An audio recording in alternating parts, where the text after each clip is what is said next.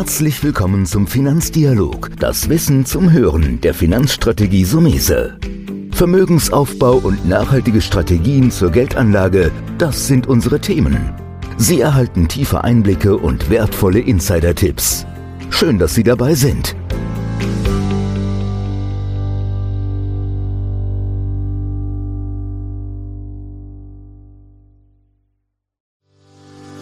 Herzlich willkommen zu einer neuen Folge von dem Podcast Deine Finanzrevolution von Antonio Somese, einem der führenden Experten und Autoren für Finanzen und Geldanlage in Deutschland. Erfahre echte Erfolgsanleitungen für mehr Rendite und Sicherheit mit deiner Geldanlage. Live aus der Praxis. Viel Freude beim Zuhören, Lernen und Umsetzen. Denn jetzt ist die Zeit gekommen für deine Finanzrevolution. Heute reden wir über die Verwaltung von Geld wie kann man eine Top-Vermögensverwaltung, wie kann man sein Geld super anlegen.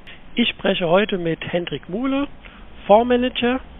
Herr Muhle, herzlichen Dank, dass das klappt, dass wir ein telefonisches Interview machen können. Ja, hallo. Ja, schön. Es geht ja darum, dem deutschen Sparer so ein bisschen näher zu bringen, worauf er bei der Kapitalanlage achten soll. Bevor wir loslegen, wenn Sie vielleicht ein bisschen was zu, zu sich selbst sagen können, wie sind Sie so in diese Branche überhaupt reingerutscht? Über meinen Großvater kann man sagen, denn der hatte so die Grundtugend ähm, einem vermittelt, finanzieller Erfolg ist ganz einfach, man muss permanent weniger Geld ausgeben, als man einnimmt. Also finanzielle Solidität und der hat in der Bank gearbeitet, hat mein Interesse für Börse geweckt und mir dann auch mit meinem ersten Konfirmationsgeld sozusagen meine ersten Aktienkäufe ermöglicht und äh, was viel besser war mit Konfirmation bis lange, lange Jahre später hat er mir ein Abo der Zeitschrift Kapital vermacht.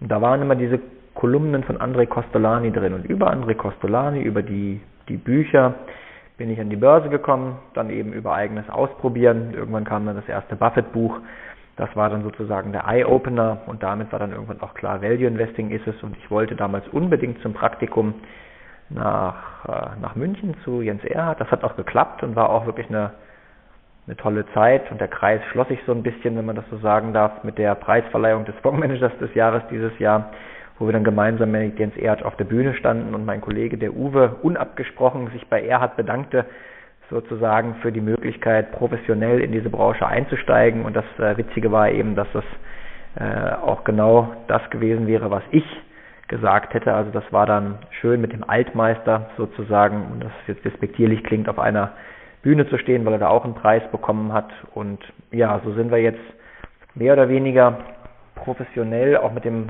Kollegen Uwe Rathauski, mit dem ich seit dem Jahr 2000 investiere, seit bald 20 Jahren auch professionell in dieser Branche unterwegs. Ja, wir haben es angesprochen, vielleicht für den anderen Dr. Jens Erhard hatten wir eben, ähm, kann man durchaus sagen, Vermögensverwalter-Ikone aus München, ist ja heute noch aktiv und hat wie Sie äh, Preis gewonnen. Das kann man gar nicht genug loben und sagen, ich finde es ganz toll. Fondsmanager des Jahres 2019 sind Sie geworden. Aber muss man jetzt nicht aufpassen, dass, die, dass man sich auf den Lorbeeren ausruht? Ja, das ist ähm, immer eine Gefahr. Das hat jetzt nicht nur was mit dem Preis zu tun, sondern generell, wenn es Lob gibt und viele Schulterklopfer, dann ist es eigentlich die, die Zeit, wo man am meisten aufpassen muss. Und im Grunde genommen entscheidet dann doch der Charakter so ein bisschen darüber. Also neben dem Thema Börse ist auch das Thema Ehrgeiz, äh, zum Beispiel sportlicher Ehrgeiz, was, was uns verbindet. Der Uwe Rathauski hat mal fast Profifußball gespielt ähm, ich habe mal Leistungsschwimmen gemacht und bin jetzt passionierter Marathon- und Ultramarathonläufer. Der Uwe hat als Bildschirmschoner bei sich den Oliver Kahn, der ja für seinen Arbeitsfleiß und das niemals Ruhe geben praktisch bekannt geworden ist. Und das steht so ein bisschen auch für die Philosophie bei uns, dass wir an der Stelle einfach ja, genug Ehrgeiz haben. Ähm, das Schöne ist ja dieser Preisverleihung, obwohl der Titel 2019 heißt, war ja für die Arbeit der letzten zehn Jahre und einzelne Kalenderjahre sich herausgreifen, da ist immer viel Zufall auch drin. Auf Sicht von zehn Jahren oder generell eines längeren Zeitraums ist der Zufallsanteil natürlich kleiner und der Fleiß beziehungsweise auch, sagen wir mal, der Systematikanteil dann einfach größer. Von daher kann man nicht damit rechnen, dass jetzt jedes Kalenderjahr irgendwie erfreulich ist. Da wird es auch bestimmt Rückschläge geben. Aber die Richtung sollte halt stimmen. Und also auf den Lorbeeren ausruhen tun wir nicht. Das andere ist eben, dass man vielleicht meint, man kann übers Wasser gehen, dass man also irgendwann der Meinung ist, es fliegt einem alles zu und es gelänge einem alles. Ähm, ja, das ist immer so eine, so eine, so eine, so eine, so eine latente Gefahr, wo ich einfach nur sagen kann, da muss man die Menschen eben beobachten, zu seiner eigenen Einschätzung kommen, ob wir dem vielleicht auch unterliegen oder nicht. Ich glaube nicht, dass wir das tun. Also unverändert ist ja der Ansatz der gleiche, das Team ist das gleiche, denn das Team der Garnet besteht wirklich nur aus zwei Leuten, aus Dr. Ratowski und mir. Mhm. Und ähm, also wir sind da keine Empire-Bilder, keine Leute, die jetzt irgendwo viel Mitarbeiter um sich brauchen oder ja irgendetwas anderes, um zu glänzen, sondern uns ist dann die Arbeit eigentlich und die Ruhe und die Art und Weise, wie wir die Arbeit erledigen, ist das Ansporn genug und mit dem ja mit dem Erreichten sich zufrieden geben, wie gesagt, das das ist ein grundsätzlicher Fehler, weil wir denken, wenn man wenn man damit anfängt, dann ist eigentlich schon der, der, der Grundstein für den Abstieg gelegt. Das ist übrigens was, was bei den Firmen, in die wir investieren, äh, was da ja ganz genauso zutrifft. Also auch da ist das etwas, worauf wir sehr, sehr stark achten, dass die Firmen eben auch an der Stelle einfach hungrig genug sind und paranoid genug sind und immer auch diesen Ansporn an sich selber haben wollen, zu gucken, was man halt noch besser machen kann. Mhm. Da steckt jetzt natürlich so ein bisschen einiges drin, wo ich denke, wo man auch überleiten kann, so ein bisschen wie der ähm, klassische Anleger vielleicht auch reagieren sollte. Bevor wir nochmal so wo ich zu zwei, drei Anlegerfragen kommen, gerade mit Ausdauer und eigener Erfolgsverliebtheit, habe ich nämlich auch schon gesehen, wenn bei einem Mandanten das Depot läuft, und da gibt es ja diesen schönen Witz, ich weiß nicht, ob Sie ihn kennen. Der Witz heißt, wenn das Depot gut läuft, war es der Kunde und wenn es fällt, war es der Berater. Klar, das ist so kennen wir alle. Das kennen wir alle. Aber bleiben wir nochmal, bevor ich noch ein bisschen so über Anlegermentalität, vielleicht gerade, weil wir drin sind, ich meine, Sie sind jetzt ein ausgezeichneter Fondsmanager, langen Track Record. Wie, wie kommt das zustande? Hängt es damit zusammen, dass Sie nicht in Frankfurt sind? Weil Sie haben ja so ein bisschen, würde ich sagen, Warren Buffett ist ja nicht an der Börse, ist nicht in New York, er ist in Omaha geblieben, sondern Sie sind ja im Prinzip nicht in Frankfurt Tag für Tag, oder? Ähm, nicht nur nicht Tag für Tag, sondern in der Regel relativ selten. Umgekehrt, Frank Fischer würde ich sagen, ist auch ein sehr erfolgreicher Fondsmanager, der sitzt in Frankfurt. Also für uns ist es schon von Vorteil, ein bisschen außerhalb zu, zu sitzen, weil wir ja auch nicht, nicht hunderte von Unternehmen uns angucken und nicht darauf angewiesen sind, dass die jetzt bei uns vorbeikommen, sondern wenn uns mal wirklich eins interessiert, dann können wir auch ganz gut hinfahren.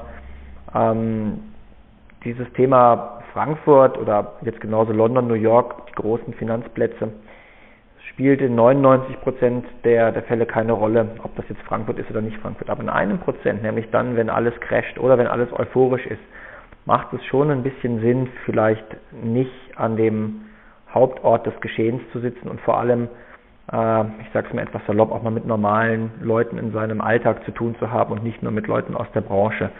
Das heißt, sowohl der Freundeskreis als auch das ganze private Umfeld, ähm, da ist vielleicht ein bisschen hilfreicher, wenn man fernab der Metropolen und vor allem fernab der Finanzmetropolen ist, aber das ist sicherlich jetzt nicht der, der wichtigste ausschlaggebende Faktor, um Erfolg zu erklären. Ja, ich habe das in meiner Praxis aber so gesehen, wenn, wenn, wenn ich einen Anleger betreue, der sehr viel liest, ständig NTV schaut, hat mich immer so ein bisschen das Gefühl, dass da so eine Hektik ausbricht. Das wollte ich so übertragen, dass ich gedacht habe, ich glaube, Sie haben es auch ein bisschen bestätigt, zu sagen, wenn man nicht immer im Auge des Orkans ist, und der Orkan ist ja selten, alle paar Jahre rumpelt es immer mal ein bisschen, mhm. langfristig geht es hoch, das wissen wir ja alle. Aber ich habe da auch so ein bisschen meine Probleme, dass ich glaube, man kann sich auch überinformieren, was gerade der Privatanleger, glaube ich, manchmal falsch macht. Ja, jetzt habe ich mit dem Privatanleger noch nicht so viele Berührungspunkte, sondern ja eher mit den, mit den Profis. Ähm, ich habe aber häufiger schon Vorträge gehalten, dass mehr Informationen nicht immer gleich bessere Entscheidungsgrundlage ist. Also viele Informationen führen zu Scheingenauigkeit, viele Informationen führen dazu, dass man meint, alles zu wissen, man weiß es aber doch nicht, weil man vielleicht 90 Prozent der Informationen ja eher konsumiert, also Nachrichten, die eigentlich keine Entscheidungsrelevanz haben. Also es kommt darauf an, Wichtiges von Unwichtigem zu trennen und für mich persönlich hat das gut funktioniert, weniger Ablenkung zu haben. Ähm, aber da ist jeder vielleicht auch ein bisschen anders gestrickt. Von daher. Ja, ich denke, ich denke, da darf man natürlich nicht pauschalisieren.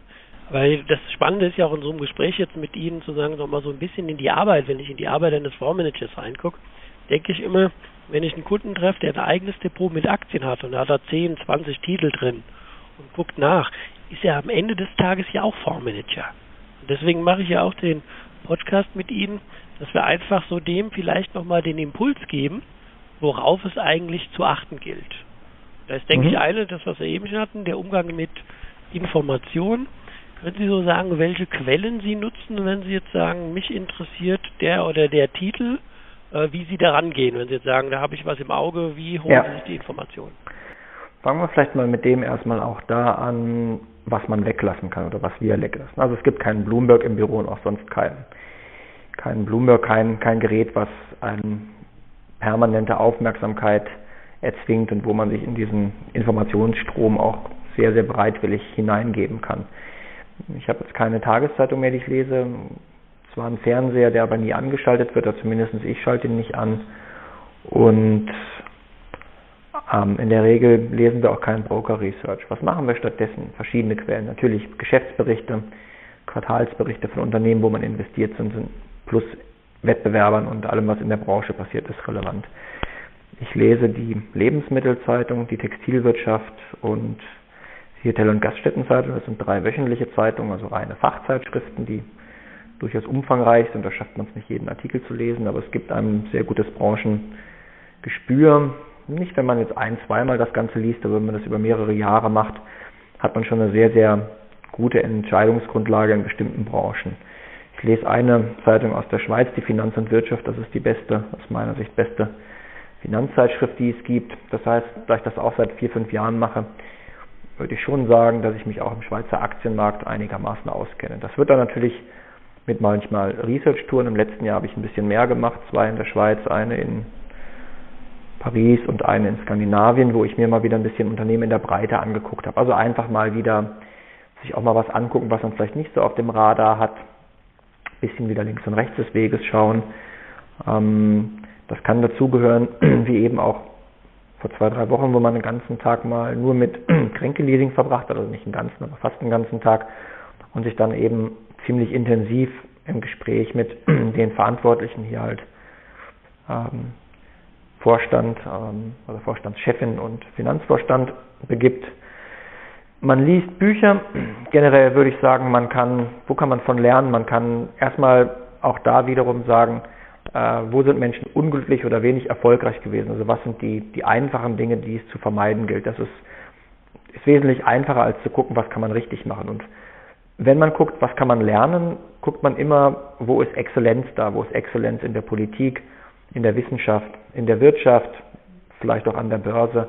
Also immer gucken, wo sind die Besten und was kann man von den Besten lernen. Und manche Dinge, wenn man jetzt viel Biografien liest oder ja, auch andere Sachbücher, manche von diesen, diesen, sagen wir mal, Erfolgsfaktoren, die sich über verschiedene Disziplinen herauskristallisieren, ähm, kann man verallgemeinern und kann sagen, ja, das scheint halt irgendwo ein kritischer Faktor zu sein, ähm, den mehrere erfolgreiche Menschen gemeinsam haben und damit lernt man natürlich auch für seinen eigenen, für seinen eigenen Bereich. Nicht zuletzt ist es eben so, wer wissen wie so eine Firma in drei, in fünf, in zehn Jahren steht, da reicht es ja nicht, die Bilanz zu lesen. Die Bilanz ist die, das Abbild von vergangenen Wirtschaftsprozessen. Es gibt natürlich eine gewisse Wahrscheinlichkeit, dass man diese Erfolgsfaktoren oder diese Zahlen noch in die Zukunft fortschreiben kann. Aber eigentlich hängt das an den Produkten und Dienstleistungen. Sprich, wenn ich nicht rausgehe, diese Produkte auch selber benutze oder anderen Konsumenten beim Benutzen, beim Kaufen zugucke, also wenn ich nicht weiß, wovon ich rede, dann wird es schwierig. Und deswegen gibt es schon auch so ein paar Branchen, wo wir tendenziell relativ wenig machen oder nicht vertreten sind. Ähm, ein schönes Beispiel ist die Autobranche. Wir alle haben wahrscheinlich ein Auto und fahren eins und ähm, vielleicht kennen wir uns sogar ein bisschen aus. Trotz alledem ist es eine Branche, deren wirtschaftliche oder zukünftige Entwicklung auf Sicht der nächsten Jahre sehr, sehr schwer einzuschätzen ist. Und wenn man das nicht weiß, also wissen tun wir es am Ende ja alle nicht, aber wenn man sich keine ausreichend adäquate Meinung bilden kann, wo man hinreichend sicher davon ausgehen kann, man hat eine ganz gute ähm, Sichtweise, ganz gute Vision, wohin sich etwas entwickelt, dann sollte man besser an der Seitenlinie stehen. Das heißt, auf den Alltag übertragen bedeutet das eben sehr offen durchs Leben gehen, viel gucken, Dinge eben auch gezielt mal ausprobieren. Und da ist es natürlich leichter, vielleicht ähm, im Bereich Konsumgüter etwas auszuprobieren als im Bereich, sagen wir mal, Orthopädieprodukte oder Medizinprodukte. Daher erklärt sich das eben auch, dass es gewisse Branchen gibt, in die wir normalerweise lieber investieren und andere, die wir tendenziell vielleicht eher vermeiden. Im Grunde muss, ist das Thema ja dann wieder Spezialisierung. Anders kann es ja gar nicht sein. Bei Hunderttausenden von Aktien und diversen Branchen. Ähm, Ihr Ansatz beim, beim Arcades Garnet, da ist ja ein Mischfonds, also kann man schon sagen, der geht in Richtung Vermögensverwaltung. Das heißt, die haben Aktien oder auch mal Rentenpapiere drin. Wie kommen Sie zu der Entscheidungsfindung zu sagen, weil das glaube ich trifft ja jeden, auch der Depot hat zu, wann soll er mal verkaufen die Aktien, wann kauft er und dann mit einhergehen, kann man dann so ein bisschen versuchen, eine Kernquintessenz zu sagen, wie man dann die Renten, sprich die Zinspapiere-Quote hoch und runter nimmt. Ich weiß, es ist eine große Frage, aber versuchen wir vielleicht ein paar Steps zu finden. Ja, auch hier, also es ist nicht dass man irgendwie eine Meinung hat, wo gehen die Zinsen hin, wie entwickelt sich die Konjunktur oder wie geht der Brexit aus, sondern es ist, wie schon eingangs gesagt, die Perspektive, wo steht eine Firma in drei, fünf und zehn Jahren. Und jetzt offeriert einem der Kapitalmarkt eben diese Unternehmen zu verschiedenen Preisen. Und diese Preise schwanken viel stärker, als die wahren Unternehmenswerte schwanken. Und daraus ergeben sich unterschiedliche erwartbare Renditen. Wir wollen immer mindestens 10% bei einer Aktie haben, 10% Rendite pro Jahr. Das heißt, die Fiktion, wir machen den Kapitalmarkt zu, kommen nach zehn Jahren wieder und wollen dann im Schnitt pro Jahr zehn Prozent verdient haben. Und ähm, mal gibt es eben sehr viele dieser Papiere und mal sind das nicht nur 10, sondern vielleicht auch mal 20 Prozent erwartbare Rendite in einem Papier und mal sind es nur 3, 4, 5 Prozent. Und genau das ist ausschlaggebend. Wenn der Kapitalmarkt uns viele Chancen offeriert, meistens macht er das, wenn die Stimmung schlecht ist und alle Welt die Welt untergehen sieht und nur Probleme sieht, die zugrunde liegenden Fundamentaldaten aber häufig gar nicht so schlecht sind, dann hat man die Möglichkeit, mehr Aktien zu kaufen. Und umgekehrt, wenn eben alle Welt ähm, rosarot durch die rosarote Brille schaut und die Konjunktur läuft toll und überhaupt ist alles ganz wunderbar, dann sind die erwartbaren Renditen meist geringer. Und das ist die Aktiensicht. Und man vergleicht immer Aktien, Anleihen und Bargeld und überlegt sich, was ist denn die ja, Risiko, adjustierte beste Anlage. Das heißt, bei einem Rentenpapier weiß ich eben, ich kriege am Ende des Tages, wenn der Emittent solide ausgewählt ist, kriege ich eben mein, mein, mein Geld zurück und in der Zwischenzeit kriege ich mehr oder weniger hoch äh, ausfallende adäquate Coupons. Das ist deterministisch. Bei einer Anleihe weiß, bei einer Aktie weiß ich das nicht. Diese fiktiven Coupons, also die Cash-Generierungsfähigkeit, die schwankt im Zeitablauf. Aber es gibt eben Geschäftsmodelle, die sind ähnlich stabil ähm, wie bei einem Rentenpapier. Klar, ich habe immer nur auf den Anspruch dieses Residualgewinns und bei einem Zinspapier bin ich ja bevorrechtigter Gläubiger und Gläubiger und bevor die Aktionäre was bekommen, bekomme ich erstmal als, als ähm, Kapitalgeber, also als Zinsgeber bekomme ich eben erstmal Geld.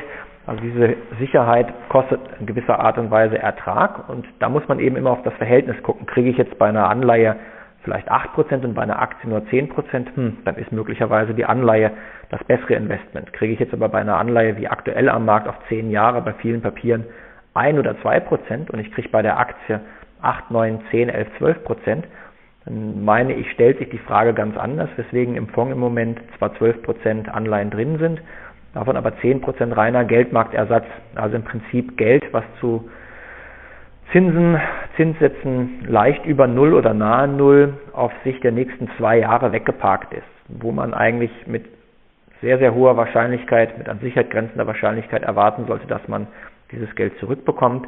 In der Zwischenzeit wird nicht viel passieren. Es ist einfach nur an die Seitenlinie gelegt.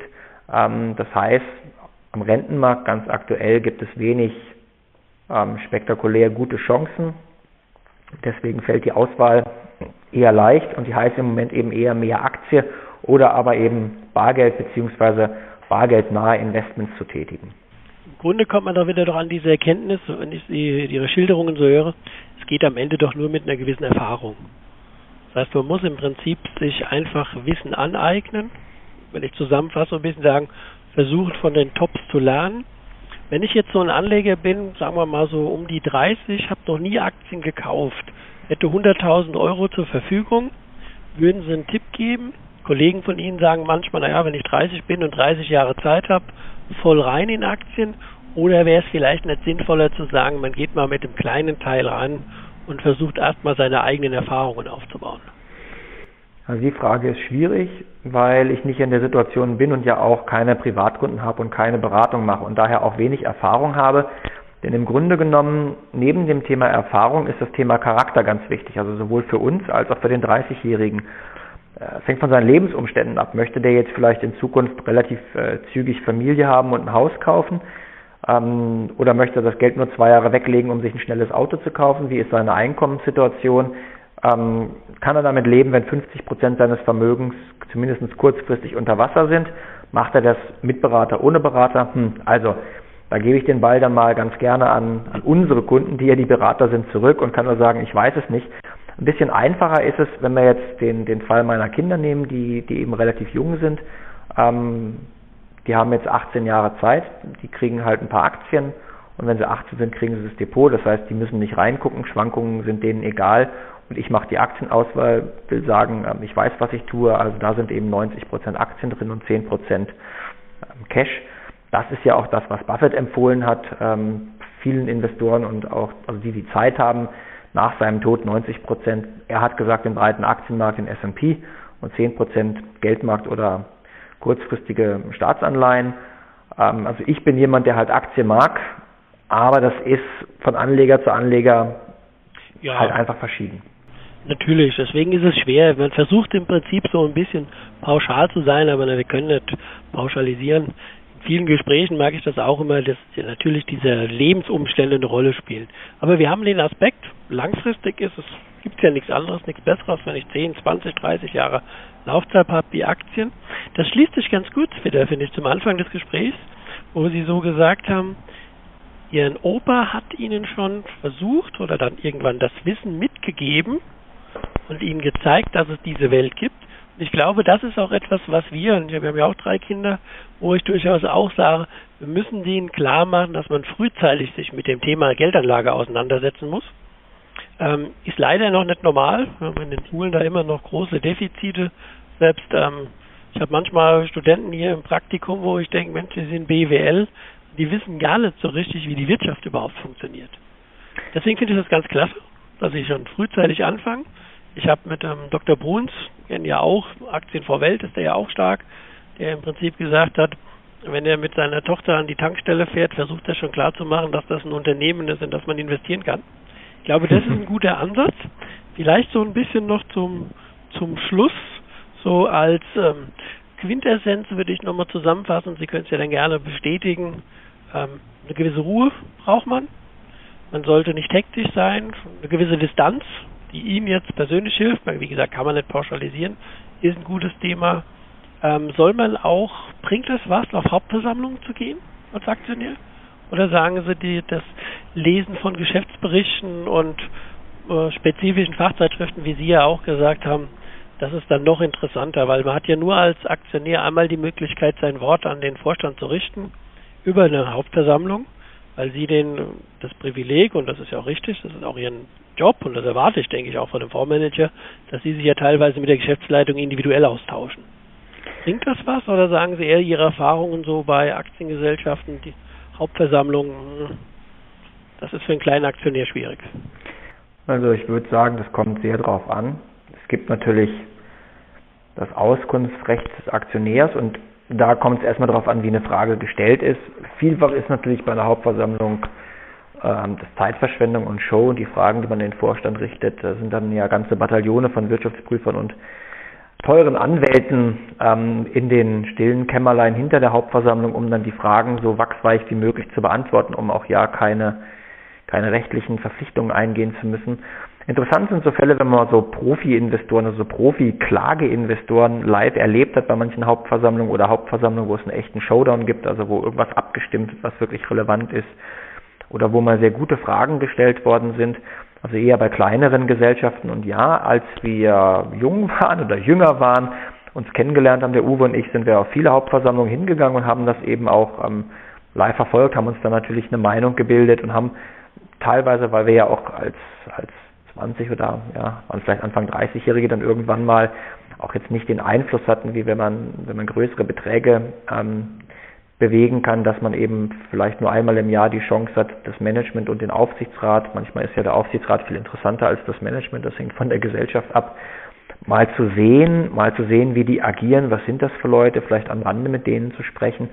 Das ist schon, also ich würde mal sagen, das zählt zu dem Thema Erfahrung dazu, hat aber jetzt nicht die Relevanz, weil es auch einfach durch zeitintensiv ist und man sich, ähm, gerade wenn die Gesellschaften größer sind, häufig durch eine ganze Menge unsinniges Zeug durcharbeiten muss, aber ich plane in, in diesem Jahr auf eine Hauptversammlung zu gehen, einfach nochmal, weil ich das Management dieser Gesellschaft sonst, also das Top-Management oder die Entscheiderin in der Firma sonst nicht kennenlernen kann. Und äh, da bin ich mal, mal gespannt, weil da geht es ein bisschen um das Thema Kultur. Vieles, was das Unternehmen vorlebt, muss man wahrscheinlich selber einmal fühlen und ähm, das fängt eben bei der Hauptversammlung an. Also ganz witzige Anekdote am Rande. Hauptversammlungen sind ja normalerweise in der Woche und die Gesellschaft ähm, hält also die Hauptversammlung an einem Samstag ab, um ja keine Arbeitszeit der wertvollen Mitarbeitenden zu verschwenden. Und das finde ich ist eine sehr witzige Angelegenheit.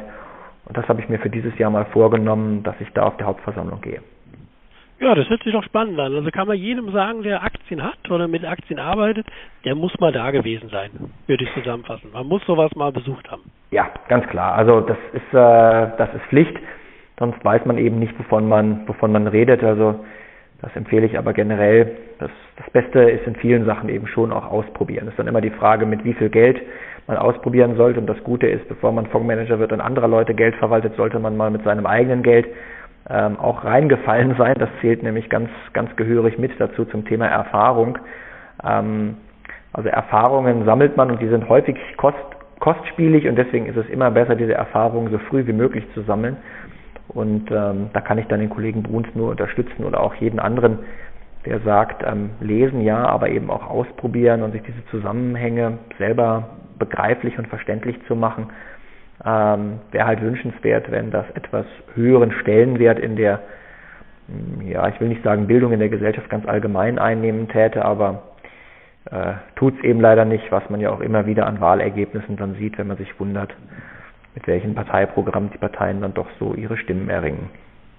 Gut, das ist doch, ein, würde ich fast sagen, ein super Schlusswort, wo man sagen kann, man muss sich drum kümmern, aber man muss selbst die Initiative ergreifen.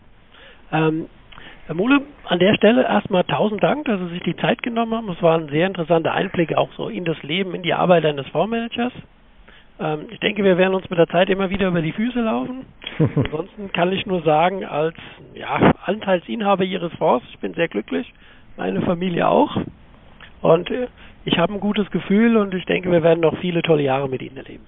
Das wollen wir behaupten. Herr Somnese, besten Dank und dann, ja, bis auf bald. Vielen Dank, dass du heute wieder dabei warst. Wenn dir gefallen hat, was du heute gehört hast, dann war das nur die Kostprobe.